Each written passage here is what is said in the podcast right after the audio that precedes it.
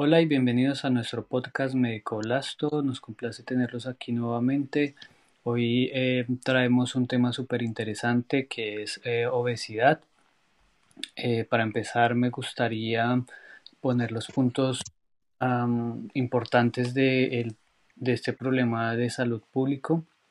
Y una de las cosas es que la obesidad representa un gasto enorme para la salud pública es un problema que es eh, realmente em, que el mundo lo, lo, enfrenta ahora, que es un problema moderno, es decir, que esta obesidad está asociada al exceso de mortalidad y morbilidad y que está directamente relacionado con enfermedades como la diabetes mellitus tipo 2, enfermedad coronaria y apnea del sueño.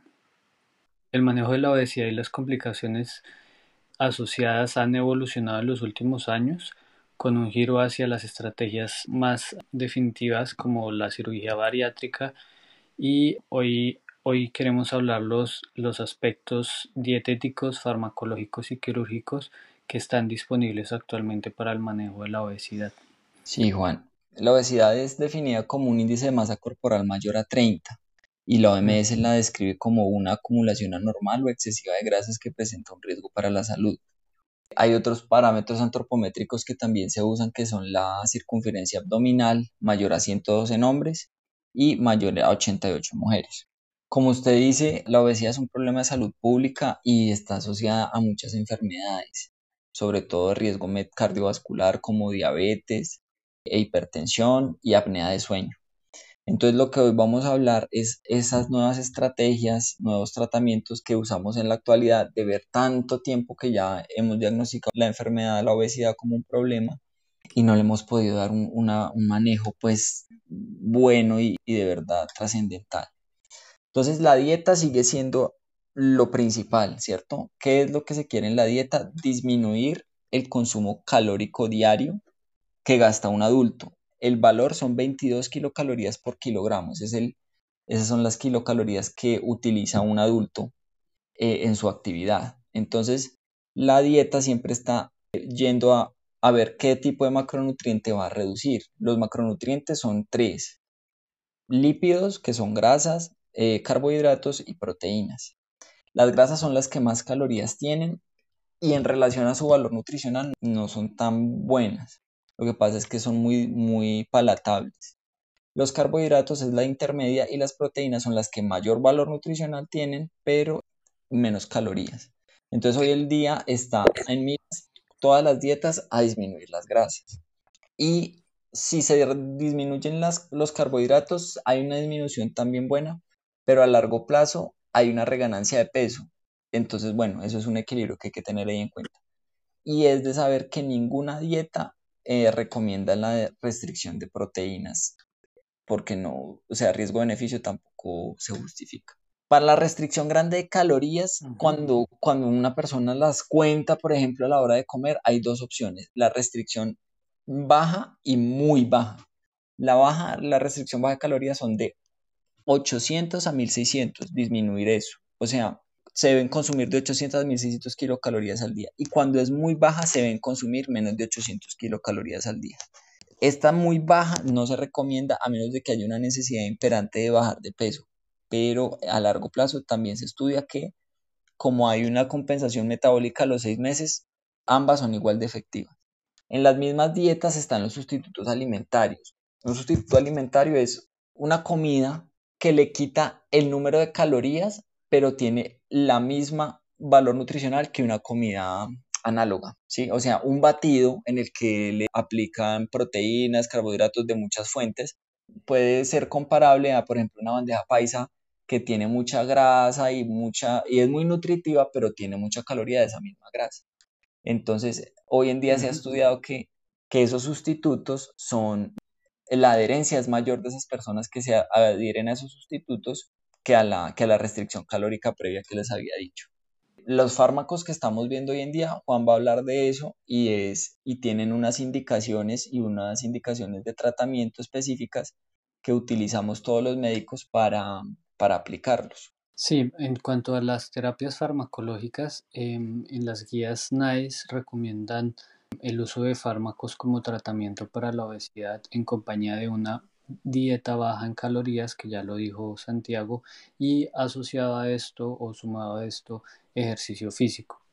Las indicaciones para el tratamiento farmacológico para estos pacientes son índice de masa corporal mayor a 27 kilogramos por eh, sobre metro cuadrado con factores de riesgos asociados o aquellos con índice de masa corporal mayor a 30 kilogramos de superficie corporal o metros cuadrados. Entre esos está eh, el Orlistat, que es un medicamento que ha sido utilizado, digámoslo así, que por, por muchas personas en Colombia, es muy conocido. Este medicamento es un medicamento que inhibe las, las ah, lipasas pancreáticas, por lo tanto no se puede, el intestino no absorbe las grasas, o sea, los ácidos grasos, y eh, esto más o menos en un 32% impide que las, que las grasas sean ingeridas y genera malestares eh, gastrointestinales como efecto secundario. Pueden ser diarreas que son con o heces aceitosas, urgencia fecal o incontinencia fecal. Para combatir eso, pues obviamente se le recomienda al, al paciente consuma una dieta baja en grasa y tome la medicación durante una comida o hasta una hora ah, después del consumo de los alimentos. El tratamiento con Orlistat también disminuye los niveles de colesterol triglicéridos, también disminuye el riesgo de relativo de diabetes mellitus tipo 2 en un 37% y eso es con respecto al Orlistat que es un medicamento que ha sido muy popular. Y ahora eh, vienen las nuevas las nuevas terapias, que son los análogos GLP-1, que son utilizados también en tratamiento para diabetes mellitus tipo 2. Eh, esos son, son medicamentos que son agonistas del receptor de péptido similar al glucagón 1, que se administran por vía subcutánea. Es una hormona que es muy parecida a la incretina, que se libera por el tracto gastrointestinal y en respuesta a la ingestión de glucosa y grasas que actúa tanto periféricamente centralmente. Entonces, periféricamente retrasa el, tránsito gastrointestinal, por eso tiene este efecto secundario de esa sensación de, llenura y a nivel central eh, la supresión del apetito.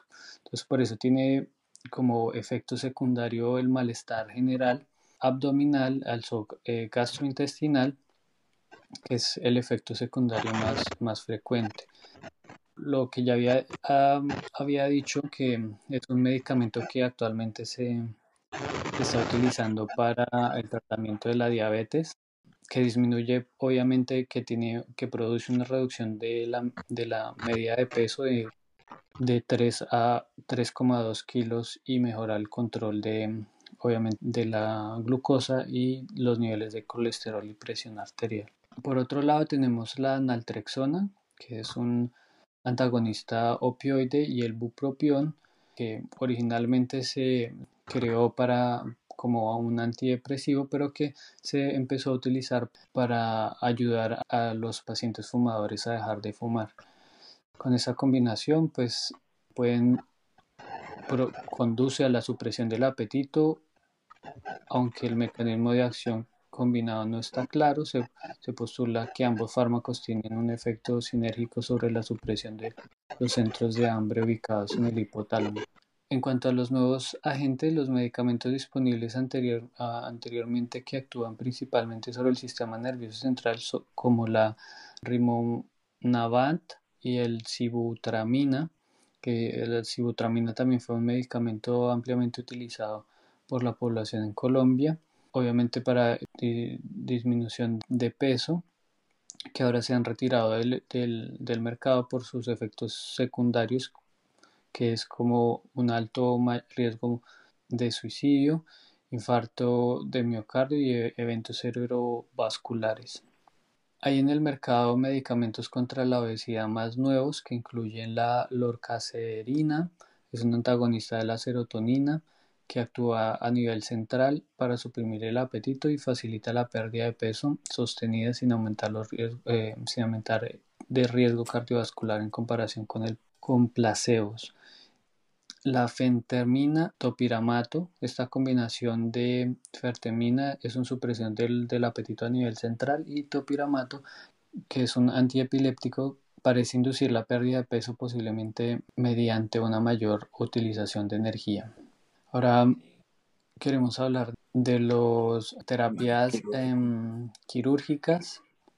Sí, es, vamos a hablar ahora del manejo quirúrgico y endoscópico, pero antes quería nombrar algunas dietas que son famosas eh, y en las que se, se envuelven todas esas cosas que hablé yo anteriormente. O sea, ahorita Juan habló sobre los fármacos, eso es muy importante porque los fármacos se acompañan de la dieta y el ejercicio. Pero como sabemos que la gente ve mucho redes sociales y ve, bueno, influencer, hay unas dietas que se han vuelto famosas y gente también conoce sobre el ayuno intermitente. Hay la dieta que se llama Cambridge, White Watchers, mm, Nutrisystems, Slim Fast, Jenny Craig, Ornish, Rosemary Conley, Atkins, South Beach, entre otras. Volviendo al, tratamiento quirúrgico, la cirugía primero empieza, el manejo primero empieza eh, endoscópico con el balón intragástrico. Es un balón de silicona que se mete por la endoscopia y se infla y durante seis meses él permanece en el estómago. Eso disminuye la capacidad gástrica y por lo tanto aumenta la saciedad, la persona come menos. Y la cirugía bariátrica, que casi siempre es por la paroscopia, es una cirugía abdominal, hay varias pues, medidas. Las indicaciones, hay una indicación clínica para que la persona acceda a esta cirugía. Una es que tenga un índice de masa corporal mayor a 40 kilogramos por metro cuadrado. Otra, o que tenga un índice de masa corporal mayor a 35 kilogramos por metro cuadrado más comorbilidades. O un índice de masa corporal entre 30 a 34.9 que tienen y que tienen diabetes mellitus de aparición reciente. Y la última es cuando se han explorado otras opciones, pero estas han fracasado. Entonces, la primera opción es la banda gástrica, esa no es tan invasiva. Es como una correa que se pone en la parte superior del estómago y, se ajusta. Eso disminuye la, capacidad gástrica. Esto es una cirugía reversible.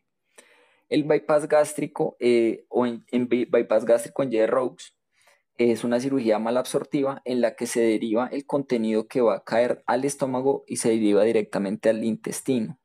Es una cirugía malabsortiva y es irreversible en su mayoría de las veces. La gastrectomía en manga, la gente le dice la manga gástrica, que es que seccionan una parte del estómago, se retira el 80%, es irreversible y es una cirugía restrictiva y también es malabsortiva. La desviación biliopancreática con cruce duodenal, esa es la cirugía más más invasiva, es mal absortiva y es irreversible. ¿Qué ha pasado con las cirugías? Que las cirugías son un método muy eficaz, pero muchas personas se quejan sobre los efectos gastrointestinales que producen, la saciedad temprana, hay un síndrome que se llama el síndrome de evacuación gástrica rápida, que produce eso, diarrea, malestar, sensación de plenitud temprana y síntomas vasomotores, o sea, calor, palpitaciones, siente que la cara roja, siente mareo. Eh, aparte de eso, estas cirugías como seccionan una parte del, estómago que libera sustancias que permiten la absorción de algunos nutrientes, probablemente la, la persona que la use va a, a, requerir una supresión de nutrientes como ácido fólico, zinc, cobre, selenio, hierro, vitamina B12, cobre y vitamina D. Con respecto a las terapias em, farmacológicas, me gustaría hablar de las terapias emergentes, o sea, de los nuevos tratamientos farmacológicos. Entre esos son los agentes que actúan a, nivel del sistema nervioso central, que es la tesofecina, la sonizamida en combinación con bupropión y belneperit. Esos son los medicamentos que eh, nuevos para el tratamiento de la obesidad se están estudiando, los, eh, entre otros agentes intestinales específicos como el cetilistat y oxintomodulina. Esos son medicamentos que actúan a nivel intestinal, que son específicos. Eh, los otros agentes que son agentes sistémicos está el resveratrol y veloranit. También decir que hay eh, nuevas terapias como intervenciones endoscópicas, como el mecanismo que incluye la reducción de la capacidad gástrica o del contenido gástrico o excluyendo el intestino delgado proximal o imitando así los efectos de la cirugía bariátrica. La mayoría de estas intervenciones solo están indicadas por un periodo finito, después de la cual requiere de eliminación, por lo que, se puede, eh, por lo que solo puede brindar a los pacientes un beneficio corto o transitorio. Para concluir, decir que la obesidad sigue siendo una epidemia creciente asociada a importantes implicaciones económicas de la salud pública, para la sociedad también, particularmente en los países de ingresos bajos o medianos y en las poblaciones jóvenes y adolescentes. Las terapias convencionales como la modificación del estilo de vida, dieta y ejercicio y farmacológica siguen siendo importantes, pero están limitadas por sus resultados en términos de pérdida de peso. Intervenciones quirúrgicas y metabólicas están respaldadas por muchas sociedades internacionales como el tratamiento eficaz para pérdida de peso, pero esas tienen que tener pues obviamente unos criterios específicos para poderse llevar a cabo, eh, que también ofrece una mejoría significativa en las, en, en las comorbilidades asociadas como con la diabetes mellitus tipo 2. Sí, así es, Juan. Pues esto es lo nuevo que de lo que queríamos hablar. Entonces, sobre todo ver esos nuevos análogos de la GLP-1 que están muy en, boga. Las experiencias de la gente con la cirugía bariátrica, hay unas buenas, hay unas malas. Eso depende de la elección de cada persona. Gracias por la invitación.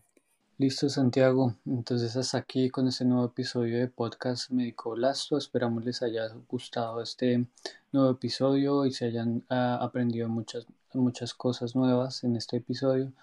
Y hasta la próxima.